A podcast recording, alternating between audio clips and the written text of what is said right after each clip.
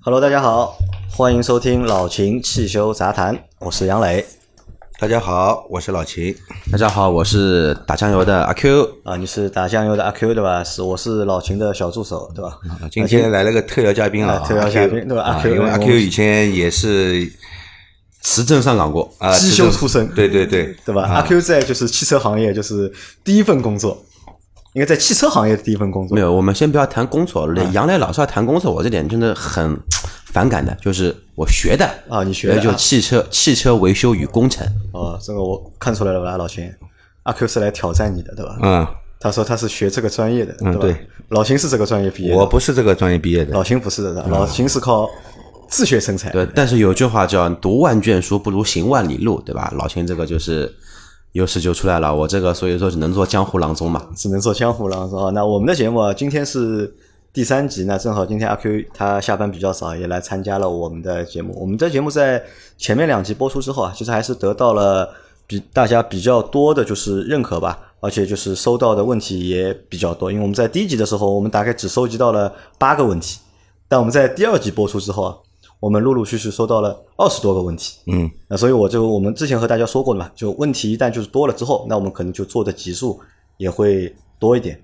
那我们我们这一周呢，我们会就上一个星期收到的那些问题啊，就是我们分两集来做，而且因为这次有三个人嘛，因为三个人的话就是一个小时可能做一集都不够，对吧？所以我们这次分个两集来做。嗯，可以，好吧。然后阿 Q 嘛，我们我阿 Q 和我反正就是我们来提提问题，对吧？问问，对吧？让老秦来回答一下，对吧？来考一考老秦。今天反正阿 Q。你也好好发挥，对吧？看一下，就是你的这个童子功啊，童子功还在不在？对吧？老师教的是不是没有还回去？这个说话，现在杨磊的技术含量越来越高了啊。那我们先来回答第一个问题啊。第一个小伙伴他是听友，对吧？幺八四七七二七七八，对吧？他说：“秦师傅，请问大众一点四 T 发动机有没有可能加九十二号汽油比九十五号汽油油耗低个零点一到零点二？”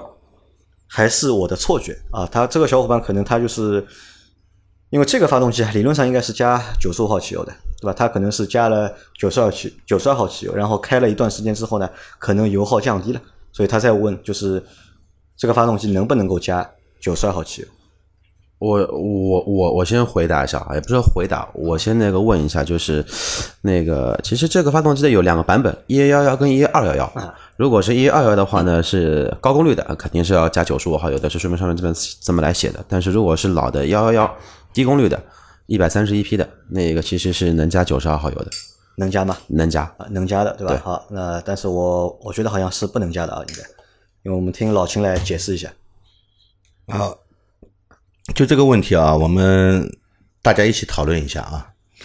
呃，大众的 1.4T 的发动机啊，所有的带涡轮增压的发动机，这个发动机内部的压缩比肯定是比自然吸气的要高啊，也就是它是高压缩比的。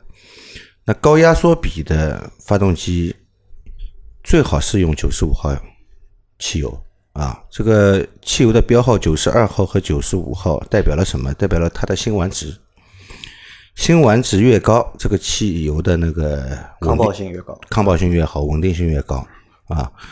如果高压缩比的发动机用辛烷值标号比较低的，像九十二号的汽油呢，容易造成什么呢？容易造成它那个提前点燃，它不是被火花塞点火点燃的啊，是被压燃的。被压燃的，高温的情况下，压缩比又高，会被压燃，那就变成了。提前点火，提前点火呢，会造成什么呢？造成发动机的爆震，啊，这个对发动机是有伤害的，所以不建议用九十二号。至于这个听众说九十二号和九十五号感觉是油耗低了零点一到零点零点二，这可能是你驾驶上。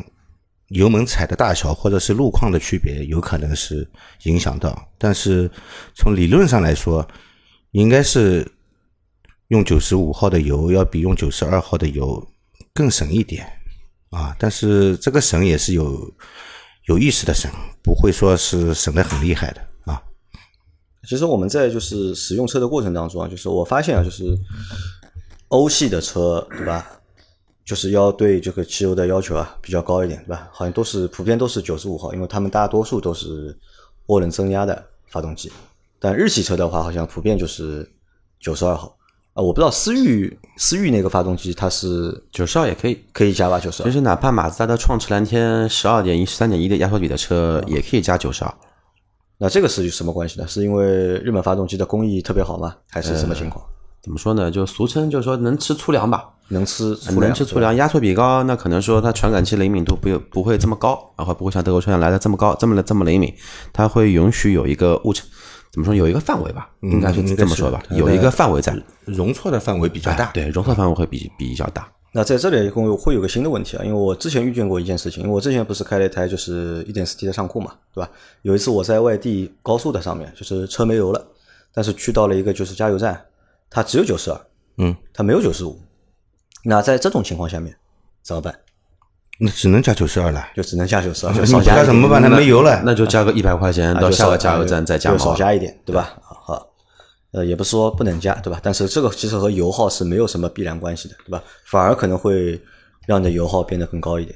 对，那第二个第二个小伙伴他是幺三五六幺七七 UMPS 啊，他问啊，就是秦师傅，机油大多数都是四升的，但是汽车放干净机油后要用四点五升，开封的机油能够放多久？开封的机油呢，因为它已经开始跟空气接触了啊，开始氧化了。嗯，理论上来说，不要超过半年，不要超过半年，放几个月还是可以用的。超过半年以后，不建议用了。因为一般我们买机油好像是四升一桶，对吧？然后还有就是一升一桶的也有，对吧？如果你这个车是四点五升的话，可能就买两桶吧，一桶四升的，一桶一升的。还有一种桶，四 S 店的柏油桶，三百三十三升。啊，四 S 店百油桶的，所以这个其实也是什么？也是就是四 S 店就是要求就是你在他那里做保养的一个另外一个原因，他可能他适配的那些机油，它进货来源和这个发动机都是用柏油桶来啊，直接帮你加那个是大桶的，两两两百升的嘛，呃，对，两百升的，所以这个就是是，但是你用过的机油就开封之后啊，就是半年以内，对吧？不要不要放太长时间，因为时间长了之后会氧化，对吧？好，那第三个问题是。新南京人啊，他说这是日产骐达对吧？CVT 的变速箱油也是四万公里左右更换嘛，对吧？维修手册写的是免维护，对吧？这个可能是因为根据我们上期节目我们回答了一个关于就是换变速箱油的问题嘛。嗯，对。这位车主他是一个就是 CVT 的一个变速箱，那个维修手册上面写的是免保养的，那到底还要不要去换这个变速箱油？要换，还是要换？要换啊。维修手册上不是说了吗？免免维护吗？不是。宝马，你去看它的维修手册，它那个那个 CF 的变速箱，它也说是免维护的。为什么都在换油？为什么？我来给你解释一下这个问题啊。厂家呢是有它的那个设定的指标的，比方说我设计这辆车，我让你跑个十几万、二十万公里，你要报废了啊！你不用换油，你就这样开。开到报废的时候，什么都坏了，变速箱也坏了，啊！但是我们实际在使用的时候，你不可能只用十几万公里就去报废吧，对不对？那很多车就开了四五十万公里了，对吧？所以说，它还是要换油的，还是要换油，要换的。油不换也不要紧，到时候变速箱跟变速箱里面的油一起报废啊，一起报废。而且其他这个 CVT 的话呢，其实以前也发生过很多的一些问问题，包括冬天时候的一些那个低速的一个转速偏高，或者说闯档的现象。因为其他这个 CVT 的话，它其实是有一个两级减速器的。因为我自己家里面一个亲戚之前就是骐达，呃换的那个斯巴鲁的那个力狮嘛，然后那个时候在八万公里的时候就发生过一个问题，就是 CVT 变速箱坏了。坏了是什么情况呢？然后在特定情况下。呃，六十五公里到八十公里的时候，它那个时候其实会跳到另外一个齿比上面去的，它跳不上去了。嗯嗯嗯。然后换了油，其实可以减轻一些，就是这个固路变速箱自己的一些先天的一些问题。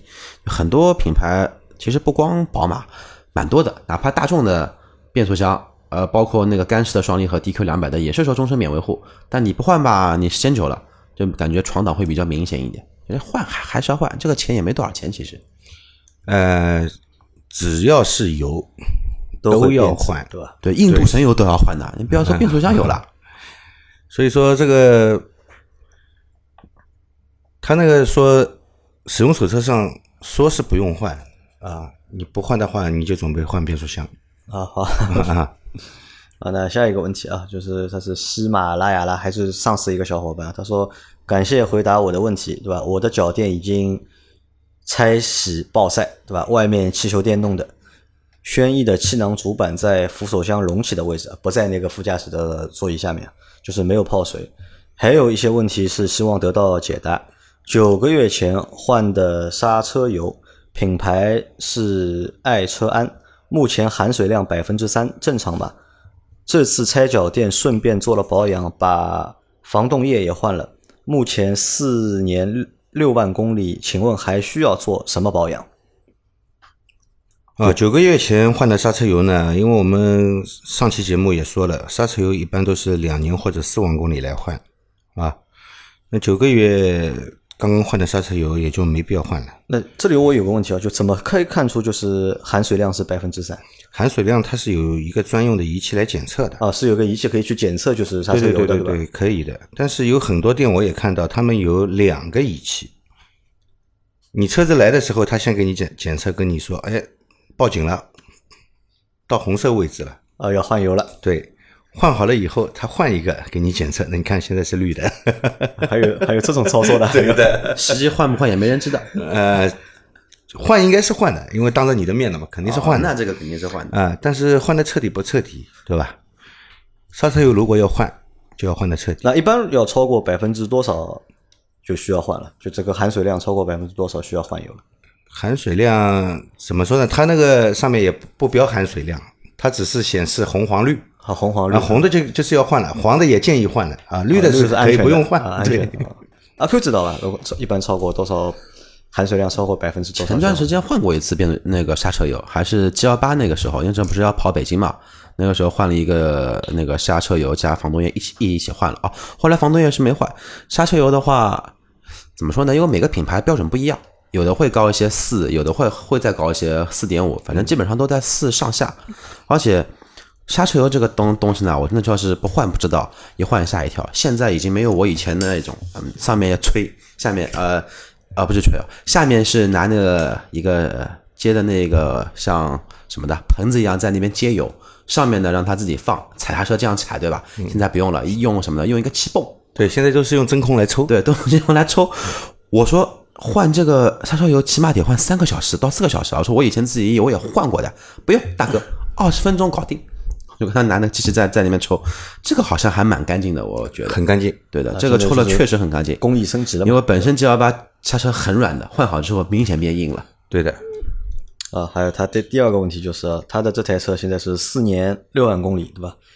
六万公里的车还需要做哪些就是保养？还需要还有什么东西需要换的？它什么车啊防冻防冻液也换过了是吧？啊，防防冻液换了，轩逸的话，刹车油啊换火花塞嘛，六万公里还不到时间。轩逸的火花塞厂家规定是十万公里换嘛？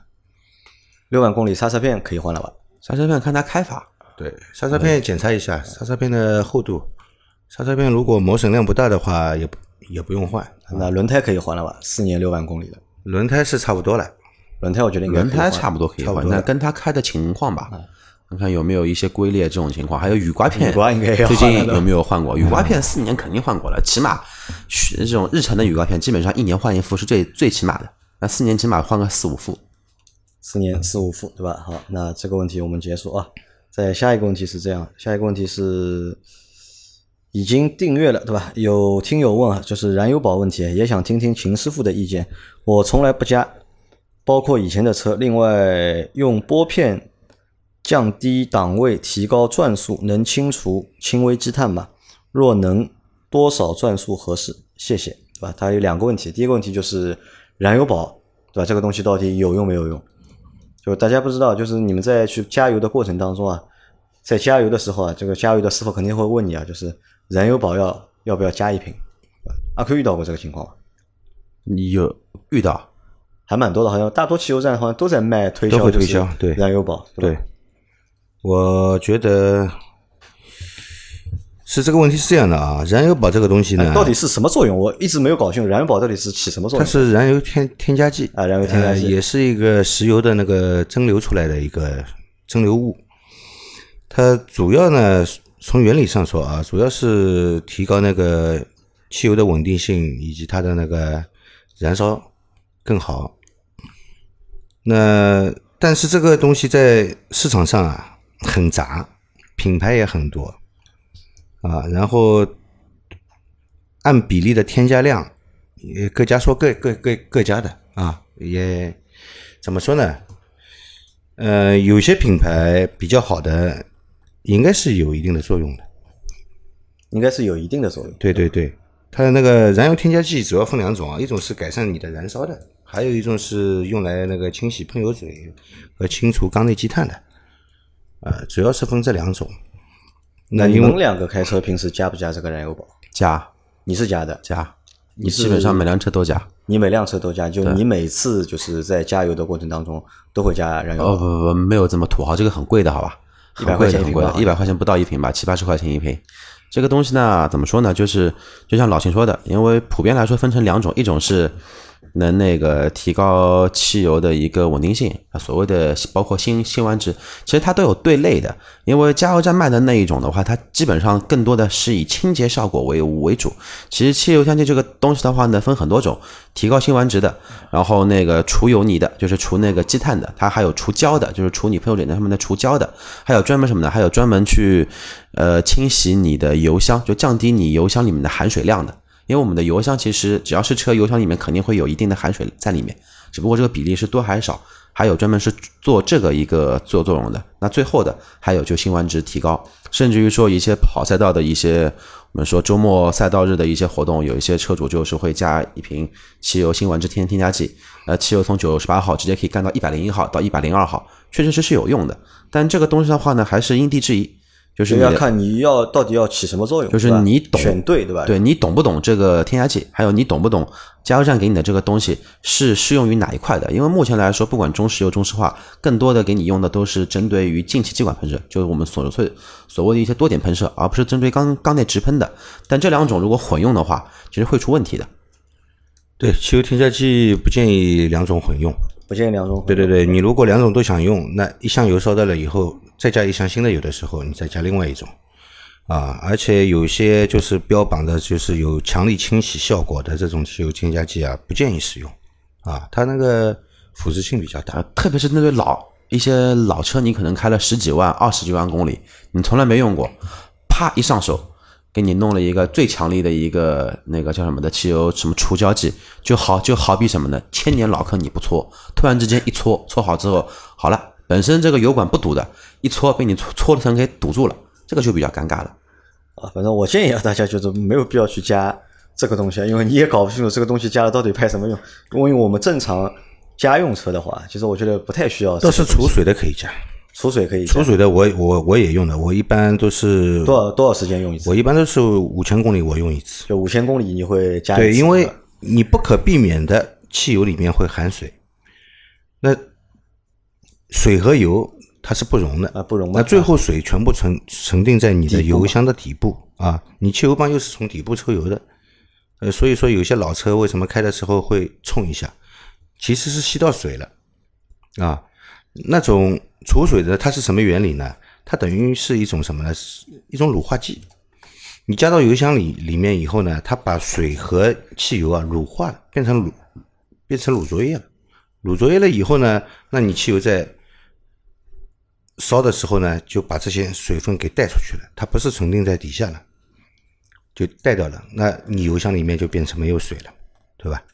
那所以我，我们以后就是，如果大家硬要加这个有燃油添加剂的话，先问清楚，对吧？到底是派什么用的，对吧？看看这个需求你要不要。对，先淘宝搜，先淘宝搜一下，现在不是很方便吗？淘宝啊、支付宝、微信二维码一扫，你就知道这个东西到底而且也没有必要，就是每次加油都去加这个就是燃油添加剂。这个不建议。每次加油站加这个这这个中石化 VIP 会员了，给你办张黑卡。那它的第二个问题是，就是它是说就是通过手动向档拉转速来除就是缸内积碳，对吧？这个这这个方式到底有没有用？嗯不建议这样。因为之前我还看到蛮多小伙伴都蛮喜欢用就是这样的方式，就是去除积碳的，在特别是在跑高速的时候啊，通过这个方式去拉一拉转速，对吧？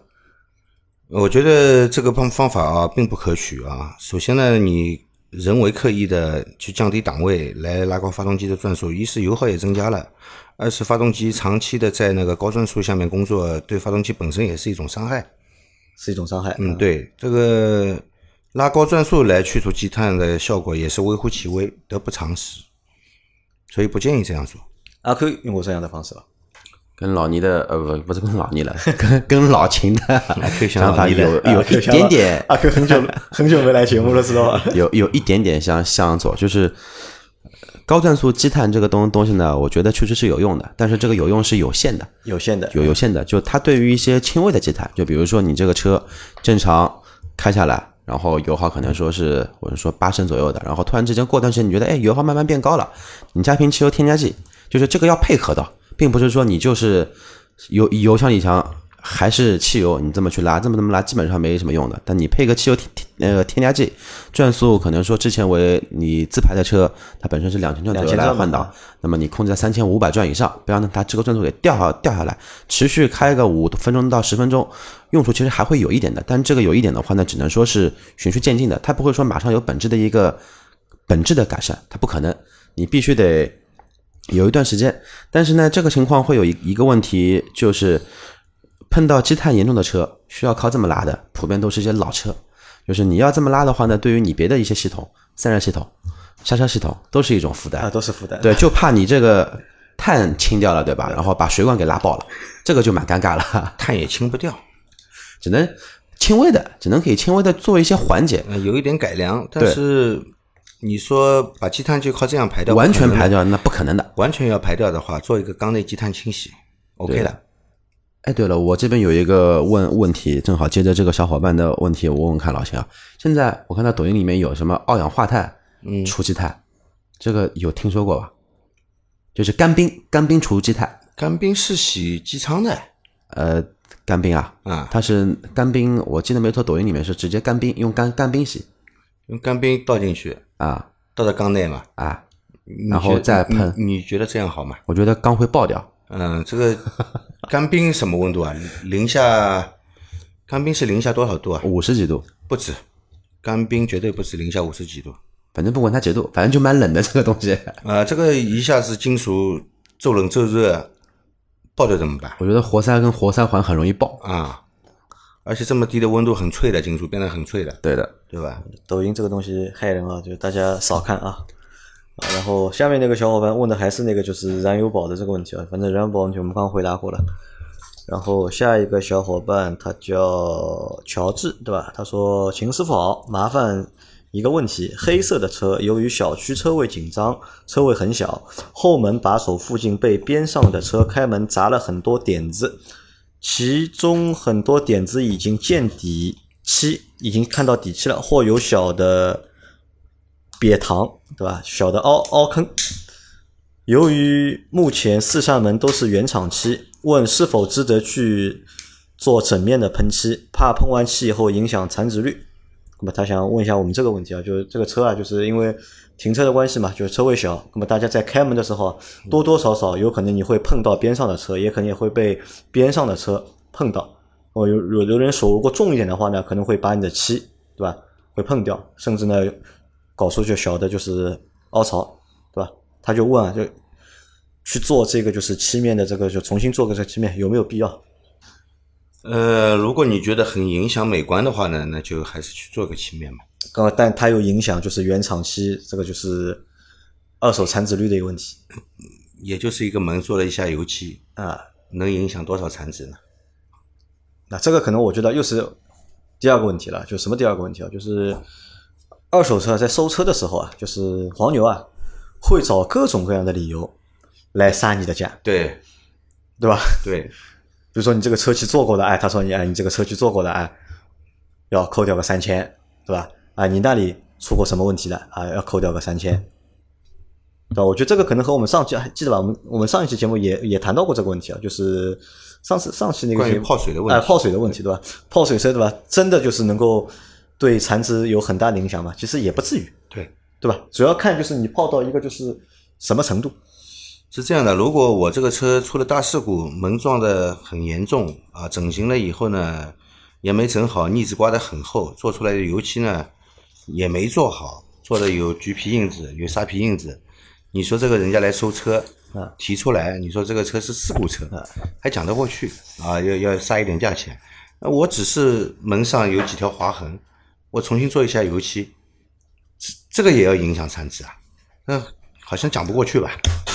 关关键还是什么呢？我觉得关键还是这个车值多少钱，对吧？你如果说是像 S 级啊、七系这种车子，你说你那个原版原漆，嗯，跟原版喷过漆的，那这个价格肯定会差一点。嗯，但我们平民老百姓开的基本上十几二十万的车，其实 没什么都是大的普通漆嘛，其实对吧？呃，这个跟漆没关系，还是跟车的价格会有关系。你说来一个限量版的法拉利，你油漆补过了，那这个价格就不对了。嗯，对。对吧？但是关键还是车，就是我们自己开的车，可能也就十几、二十万，贵的三十万左右的车，没有本质的影响。其实，其实没有本质的哎，其实一个影响。两手车卖掉的时候，这个黄牛你觉得他报的价钱低，不管他找的什么理由，你不想卖的你就不卖，你再找一个黄牛嘛，总有出价比他高的人。对啊，那反正我的建议是这样，就是如果只碰到一个点的话，对吧？或者只有一个印子的话，那就没有必要了，对吧？如果时间长了，对吧？上面坑坑洼洼，对吧？很多印子，对吧？很多就是磕痕的话，那这个看不下去了，那就去重新去做一下，好吧？好，啊，那这个问题就过了吧。阿 Q 要补充吧？啊，没有要补充啊。没有要补充，对吧？好，那下一个问题是，丰厂呃丰田原厂的车机是 Linux 的，可可以可不可以换成加装就是 CarPlay？就是这个是关于一个关于就是车机改装的一个问题啊，就他在问啊，就是丰田原厂的车机啊，能不能就是换成 CarPlay 的？我觉得你想换什么就换什么呗。想换什么就换什么，对啊吧？对，我要纠正这个小伙伴一个错误，就是丰田原厂车车机是 Linux 的、l i n u x 呢，它只不过是一套系统的架构的基础的组成，跟是不是 Linux 的对底层问问问题不大，因为所有的车都是 Lin 都是 Linux 的，然后只不过是它这一款可能它不带 CarPlay，那你要换换个机头呗，啊，你就换个带 CarPlay 的机头一个机一个安卓机头才一千多块钱，啊，呃，这个机头反正我觉得是这样，就是看两有两种换法，一种就是换去换原厂的，对吧？如果你这个车型，对吧？你可能由于你这个版本是没有 CarPlay 的，你去收一个就是原厂的车机换上去，那没有这是一种更更新换代的原厂的，如果带 CarPlay 的，跟你这个机头不一样的。呃，一样限速都会有区别。对，现一是线速有区别，二是安装的位置尺寸都会不一样，那是带用不上去的。你就是找你这一款车，那就等于换系统了，就等于外面很外面很多这种机头了，对吧？对，你找找一个你就是配配用你这个车型的机头带 CarPlay 功能的就可以了。哎或者说那个这个小伙伴给我们备注一下你是什么车子，就以后可以再备注一下比较清晰的，啊你是什么车型什么车或者说是哪一个款式的。那么这样的话呢，老钱也比较能明白一点，不然丰田车太多了。啊，但是我觉得 CarPlay 其实用起来不是不是太方便，对吧？还不如就是拿个手机架，对吧？把手机啊放，CarPlay 其实讲到底就等于是一个投屏嘛。啊，对，就是手机投屏嘛，对吧？啊，那这个问题过掉。下一个问题是，秦师傅，我想问一下，混动车后期保养贵吗？刚刚买了辆凯美瑞双擎啊，这位小伙伴他刚刚买了台双擎的凯美瑞，对吧？好，好车，对吧？好车好车这个这个选择我们觉得蛮推荐的呃，蛮明智的一个选择，对吧？这个车肯定是买的不错的，但他就问啊，就是后期保养啊，双混动的车后期保养贵不贵？混动车呃怎么说呢？它发动机部分跟那个燃油车呃，一样保养，一样一样保养，对吧？那可能发生的费用在哪里呢？就是你那个电瓶用的时间长，电瓶啊，十万公里要换，对吧？啊，要换换电瓶的时候呢，是一笔不小的花销。这个电瓶大概要多少钱？这个电瓶这个应该不叫电瓶了，应该叫电池了，应该。叫动力电池单元。啊，对对对，这个电池要多少钱？换一下。蛮贵的因。为昨天就是有一个小伙伴也在问我，我们也在讨论嘛，就是他想买那个就是混动的奥德赛嘛，他觉得这个车好像都蛮好的，但是呢，他就担心这个车，因为他说那个车买回来之后肯定要开很多年嘛，对吧？过了十万公里之后，就是要换那个就是电池，对吧？他不知道那个电池换下来多少钱，你估计这个电池要多少钱？我最早的时候啊，那个普锐斯换个电池好像是要七八万，对，现在应该不用。现在的话，我前段时间看到一台 CT 两百 H 换电池，呃，四 S 店给的价格应该是那个三四万块钱。三四万。但是现在外面有很多的地方，它自己可以修电池。那它电池是一个个电池组嘛？嗯，它可能说是某一个电池，我们说某一块电池单的单片，它可能说有故障，然后会影响它整个的一个报错，有专门修的。但修的话，其实价格要便宜很多很多。啊，所以但是这个好像修起来就是换一下还不便宜啊。其实就说白了，就是看这个运气好，就是说运气是不是正常。如果正常的话，这个这个因为普锐斯啊，包括凯美瑞，包括雷克萨斯的车换电瓶的概率，听下来没有这么高。但时间到了，你肯定要换嘛。时间到了，你电啊，你公里电池肯数到了，使用用寿命到了，你肯定要换。会有但损耗嘛但我觉得是这样，因为现在电池啊，就是发展的也快，对吧？可能你真的十万公里，因为你真的要开十万公里的话，可能也要开个五年了吧？我估计啊，一年开个两万公里，你也要开个五年时间才到十万公里。凯美瑞本身就是八年十二万公里电池，我记得是八年十二万公里还是多多少？这个具体数数字我们到时候再商榷一下，肯定是可以有保修的。哎，质保嘛，对的啊，而且电池就算有损耗有坏了，它也不是说车不，也不是说不能开，只不过油耗会高一点而已嘛。但是按照老秦的说法，就是因为日本人嘛，对吧？这个东西都设计好的嘛，对吧？你寿命一到，对吧？肯定要你换嘛，对吧？你修肯定是修不好的，啊，这个我们也不知道，到时候我们去问一下，这个电池换一下要多少钱啊？然后再到下一个问题啊，就请问秦师傅啊，您遇到过沃尔沃 x C 六零的共振问题吗？这个问题严重吗？应该怎么处理呢？谢谢，对吧？关于一个就是车共振的一个问题啊，共振好像共振这件事情是阿 Q 非常敏感的一件事情，对吧？阿 Q 开我们试驾任何一台车，它有两件事情它是非常注重的，对吧？一件事情是这台车的一个人机工程学做得好不好，人体工程学人机啊，也人机也工程学也可以这么说。第二个是什么呢？第二个就是这台车开起来之后啊，有没有共振？他会去琢磨这个共振的点在哪里。就叉 C 六零这个车有共振吗？因为我没有开过这个车。叉 C 六零这个车，如果在它正常的情况下是没有什么共振。这个车，因为我也修过，我也知道。那这里帮我们普及一下吧，就什么叫共振？共振呢，一般来说啊，我们呢觉得开车的时候那个震动大呢，很有可能是什么问题呢？是机脚，机脚发发动机它那个机脚橡胶垫老化了，老化了，变硬了，开裂了，顶不住了。它发动机工作的时候肯定是有震动的啊。本来呢是通过机脚垫的橡胶，它是软的嘛，它可以隔震，对吧？把那个震动给隔掉了。它一旦坏掉了以后呢，震动全部传到那个车架上啊，然后就传给你驾驶员，你就觉得车子在震啊。一般来说是这个问题引起的。还有什么会震呢？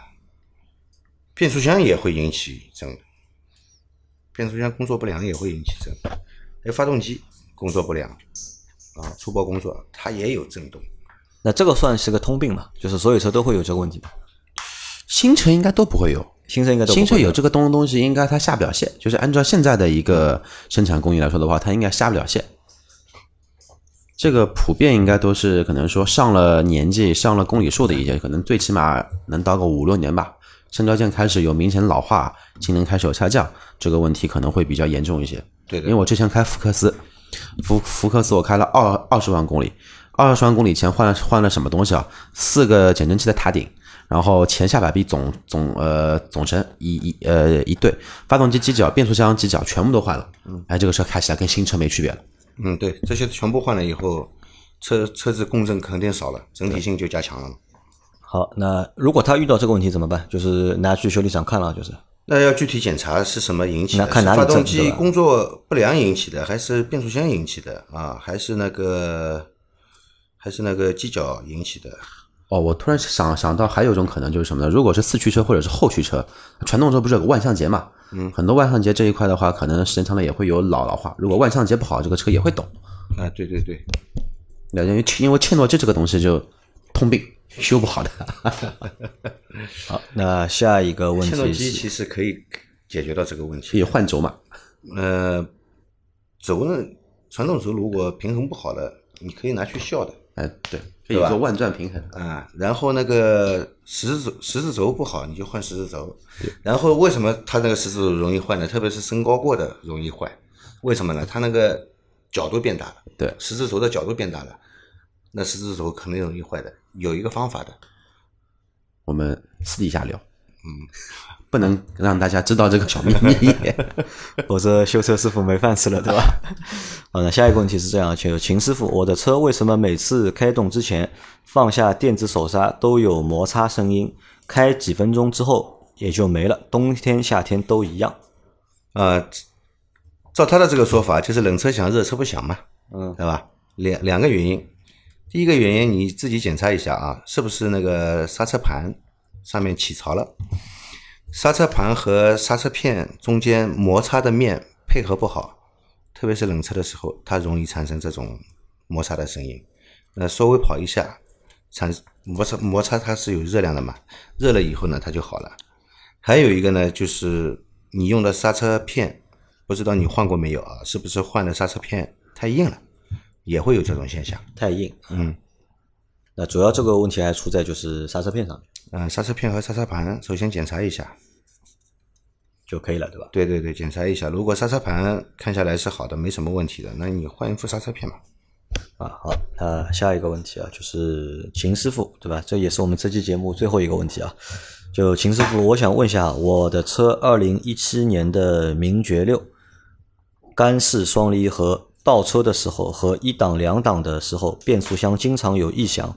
目前七千五百公里，开了十一个月，每次问 4S 店，他们都说双离合变速箱就是这个这样，没有问题。请问这种情况到底要不要修？一直这样下去，会不会一出质保就要大修？另外，在下大雨的时候，大灯里面会有水雾。四 S 店说 LED 大灯就是这样的，说什么空气大灯，请问正常吗？两个问题啊，一个就是关于就是 空气大灯这个 双离合，这个有点扯，呃，空气大灯这个真的有点扯。空气大灯？反正反正一个一个问题回答。就第一个问题是关于就是双离合啊，这个它的这个干式双离合啊在倒车和一档两档时候啊，就是变速箱经常有异响，对吧？这个算正常吗？呃，双离合的那个顿挫啊，呃，被很多人在一直在议论，对吧？呃，我觉得有顿挫呢，还是可以接受的，因为它这个它这个双离合变速箱的特性好像是特性就是这样啊，啊就是这样。但是如果有异响，我也不知道他说的是哪种异响，是咔嗒的响还是吱吱的响，他也没形容。啊、如果是有那种敲击声呢，我觉得肯定是不正常。有撞击声就不对了啊，对对对，如果是有这种敲击声的话，它肯定是有东西在碰撞了。对，这个东西长期用下去是百分之一百会坏的，对吧？如果是有敲击声的话，建议你还是跟 4S 店去沟通一下。对，但如果说是那种带一下，就是像那个电磁阀吸了这种声音，啊，这个应该是全，反正不管什么双离合，其实都是这个样子。其实这个，其实我觉得很简单，你下次去 4S 店嘛，找他们的试驾车，试驾车被开了够狠了吧？如果试驾车车声音都没有，嗯，就证明这个车是有问题的。如果试驾车声音是有的，那你再找台上上，再找台新车的再试一下，因为新车在仓库里面给你挂个档前后动一动，这个可能性还是非常大的，对吧？就看一下，就其他的车同同款车，就是他们有没有这个声音，对吧？对如果有的话，就可能就是通病或者是正常的，对吧？对如果没有的话，那可能就是有问题了。对，或者说声音有不一样，那么就值得去再关注一下。对的。好，那第二个问题啊，就是关于大灯起雾这个问题。其实很多车大灯都起雾啊，大灯起雾呢，这个肯定是大大灯的密密封没做好，密封性不好。下雨天或者洗洗车的时候呢，有水进入了，啊，水是要蒸发的，蒸发了以后呢，它又挥发不掉，然后就凝结在那个大灯玻璃的内侧，那就变成起雾了。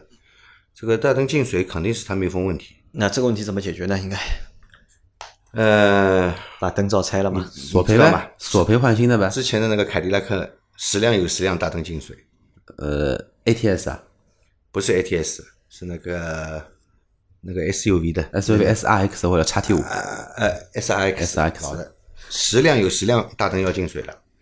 那我们是怎么解决的呢？因为它原厂出来的密封就有问题。你去 4S 店索赔期以内，你说大灯进水了啊，给你换，索赔一个新的大灯，但索赔给你的新的大灯一样还会进水。我们是怎么办的呢？把大灯放在烤箱里面烤，大灯放在烤箱烤啊，烤了以后把把里面的水先烤掉，不不是的，把大灯玻璃拿拿下来，大灯玻璃粘上去的嘛啊，是用那个胶纸，然后把把里边的胶全部清理干净，重新填填入那个胶，填好了以后呢，把大灯玻璃压上去，压上去以后呢，再放到烤箱里面烤，烤到那个胶软掉，拿出来再压紧，然后再把外面的那个锁扣再给它扣好，这样处理过了以后呢，它大灯不进水了。但是这个大灯进水问题就是原厂生产的大灯就产品批次的问题，应该不是批次啊，之前的十辆有十辆进水的，我跟你说了，这个是通病。但是这因为是通病，所所有的车都有病，你就是说说是正常的，正常吗？不正常的，你你不能因为说所有的人都感冒了，所以感冒是正常的。呃，那老秦那个灯是卤素还是氙气的？那个时候呃，是氙气灯，氙气灯对吧？对，因为那个，因为我之前在厂里面，在奔驰里面有培训过一段时间嘛，包括那个，因为 LED 灯的话，我有那个去看过他们的事故车，嗯，然后 LED 灯的话呢，在奔驰里面是这样的，包括宝宝，包括宝马，然后它在边上有一个很小很小的一个通风槽，嗯，但那个槽的话呢，里面会有一个类似于像，嗯，那一种通风片一样的，阀门一样的。对，是挡住的。然后只有说那个等到它内外气压有问题的时候，它才会把那个阀门给打开，就一个很很小的一根像管子一样的一个东西。但是我不知道名爵这个车是不是带。然后的话呢，因为如果说是按照奔驰的一个标准，就是 LED 大灯进水正常吧，确实正常。但是进水也分两种，一种是水雾，就是你就看到感觉是白内障。嗯嗯。那这个的话，可能说你大灯灯开着烤一会儿，让它里面的温度升高，蒸发掉就 OK 了，因为它里面有根管子可以来做通气的嘛。但还有一种就是它淌眼泪了，嗯啊，这个就不行了，这个就要换新的了。就到时候看看他的这个灯到底是淌眼泪的，还是说是有起雾的，然后让他去车友群里面看看这个灯有没有拆车件，可以看看到底有没有这一个管子。如果有管子的是正常的，如果没管子的，那就跟氙气灯和那个卤素灯一样，应该是全密封的。说到这里啊，前面阿 Q 说到奔驰啊，我想到了一个我之前听到过的一个就是新闻啊，就是有一个客户他订了一台奔驰的车，是德国的嘛，就是过来之后，大灯里面发现有个什么东西，有个虫，有个苍蝇，呃就大灯里面有个苍蝇，对吧？这个新闻你也知道对吧？这个新闻我也知道，我之前卖过的车里面有一辆进口大众的车里，尾灯里面也有个苍蝇。也有个苍蝇，对吧？后来这是大家在动脑筋，这个苍蝇是怎么来的，对吧？后来给出的一个就是相对来说比较靠谱的一个解释是什么呢？就是这个大灯在生产时候呢，可能有个苍蝇在上面下了一个卵，然后时间长之后呢，这个这个苍蝇就是长大了，不是的，不是的吗？苍蝇产的卵以后，它孵化出来的幼虫叫蛆，蛆没有食物吃的话，大灯是肯定不能吃的，对吧？不管是苍蝇还是人，肯定是没办法吃大灯的，对吧？那它靠什么营养来成长呢就？不知道了。外国苍蝇可能和中国苍蝇不太一样而且。漂洋过海还到你手上面，啊，然后这个这个蛆的幼虫还要那个蛹化，然后再变成成虫苍蝇，这个漫是一个漫长的过程，我觉得是不可能的。应该是有什么可能呢？就是这个在组装的时候，苍蝇飞进去了。大灯那个组装好，最后是装灯泡的嘛？啊，在那个还没有装灯泡的时候，正好有一只苍蝇进入了，只能是这么认为了。苍苍苍苍蝇先找了个 C 位，先 找了个 C 位。好吧，那我们这期的节目就先到这了。然后还是就呼吁大家一定要去关注，就是老秦气球杂谈这个专辑，对吧？你找到这个就关注它，然后呢，在这期节节目下面给我们留言。那我们的老司机三人行也会就是在前几个月也会去转载就是老秦的这个节目，但还是希望大家能够去专关注老秦的那个专辑。对，但是我想建议大家一下，有一些问题的话呢，最好把车型、年份，然后和公里数一起写在我们的一个那个呃评论区里面，因为不然的话，真的会比较的困难一些。像前面那个小伙伴，那个丰丰田车机，我真不知道丰田 哪一款车机，对，这个就蛮尴尬的。还有那个沃尔沃 x C 六零的那个共振对吧？呃共振的问题，啊，你这共振是在什么时候发生的，对吧？在什么情？况下是在行驶中，还是在就是说停车等待的时候，发动机怠速的时候？对就详细描述一下详细描述一下，那我们也好根据你所说的情况呢，做出一个更准确的回答。啊好吧，那我们这期节目就到这里，感谢大家的关注，拜拜。拜拜。再见。